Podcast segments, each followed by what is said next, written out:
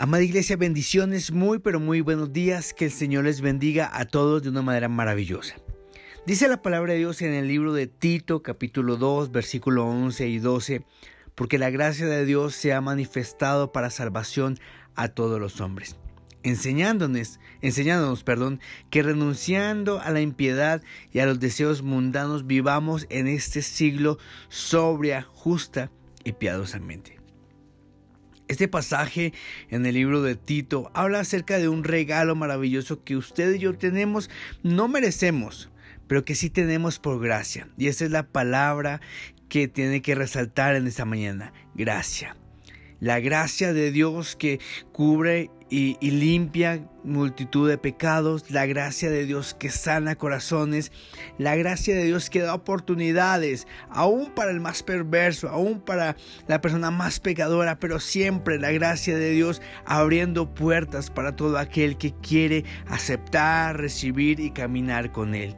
Pero sabe, dice algo en este pasaje y es en el verso 12 donde dice enseñándonos que renunciando a la impiedad y a los deseos mundanos vivamos en este siglo sobria, justa y piadosamente.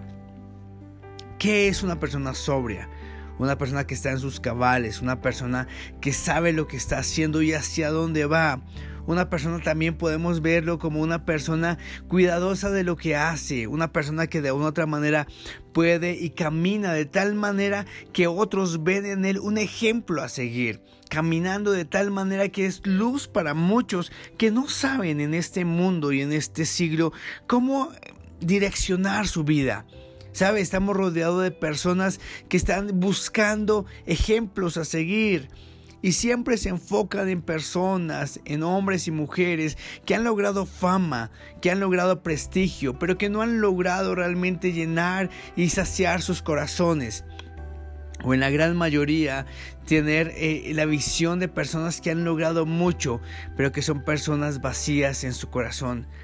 Dice la palabra de Dios que seamos luz en medio de tinieblas. Vivimos y, dice la palabra y nos insta la palabra a que vivamos sobriamente. A que podamos ser inspiración, luz y que podamos ser personas que irradian a otros.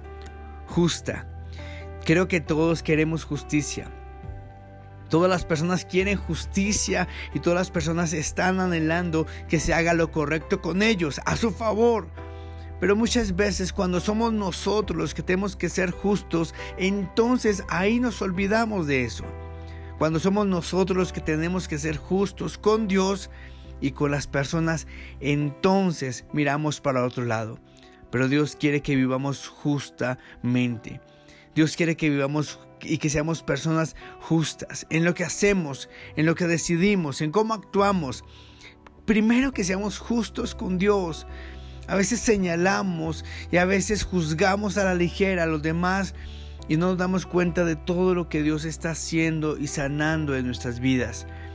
Vivamos justos para que Dios pueda seguir bendiciendo nuestro presente y nuestro futuro. Y te invito a hacer algo, a ser justos con Dios. Te invito a que tu vida, tu diario vivir, tus planes presentes y futuros sean y puedas estar seguro que tú estás siendo justo con Dios y piadosamente. Dice este pasaje que Dios anhela que seamos piadosos. Y cuando habla de piadosos, habla de una persona misericordiosa. Habla de una persona que no solamente piensa en sí, sino piensa en las necesidades de otros, que se esfuerza por otros, la gracia nos lleva a, preocuparnos, o más que preocuparnos, la gracia nos lleva a poder trabajar en pos del beneficio de otros. La gracia de Dios nos tiene que motivar a no solamente pensar en lo que yo quiero, sino pensar en lo que otros necesitan y que yo tengo la solución en mis manos y es la gracia de Dios. Cuando habla la palabra de Dios de que tenemos que ser piadosos, habla de que podamos ver la necesidad y no solamente señalarla, sino traer un refrigerio y traer un aliento para aquel que está sufriendo. Quiero decirte algo en esta mañana. Es verdad, dice aquí la palabra al inicio, porque la gracia de Dios se ha manifestado para salvación a todos los hombres. Pero esa, esa gracia de Dios en tu vida tiene un propósito. y es que tú puedas dar y brindar de lo mismo que has recibido a muchos que necesitan una palabra, un abrazo o simplemente que necesitan un Dios te bendiga, un Dios te ama.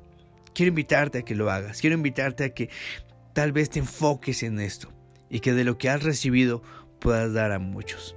Señor, yo te doy gracias por esta mañana. Yo te doy gracias por este tiempo. Yo te doy gracias por tu iglesia. Tú nos instas, nos invitas, Señor, a vivir realmente como tú quieres que vivamos sobria, justa y piadosamente, para mostrar una gracia que ha llegado a nuestros corazones inmerecida, pero una gracia que me lleva o que me debe llevar a poder mostrar y poder ser luz en medio de tantas tinieblas. Señor, te damos gracias en esta mañana. Te damos gracias por cada persona que sigue en ese proceso de acercarse a ti. Gracias. Bendícelos. Ayúdanos. Y por favor, Señor, ayúdanos a ser más como tú sacar de nuestros corazones lo que nos incomoda y ser cada día más como tú. En el nombre de Jesús, amén y amén. Que Dios les bendiga.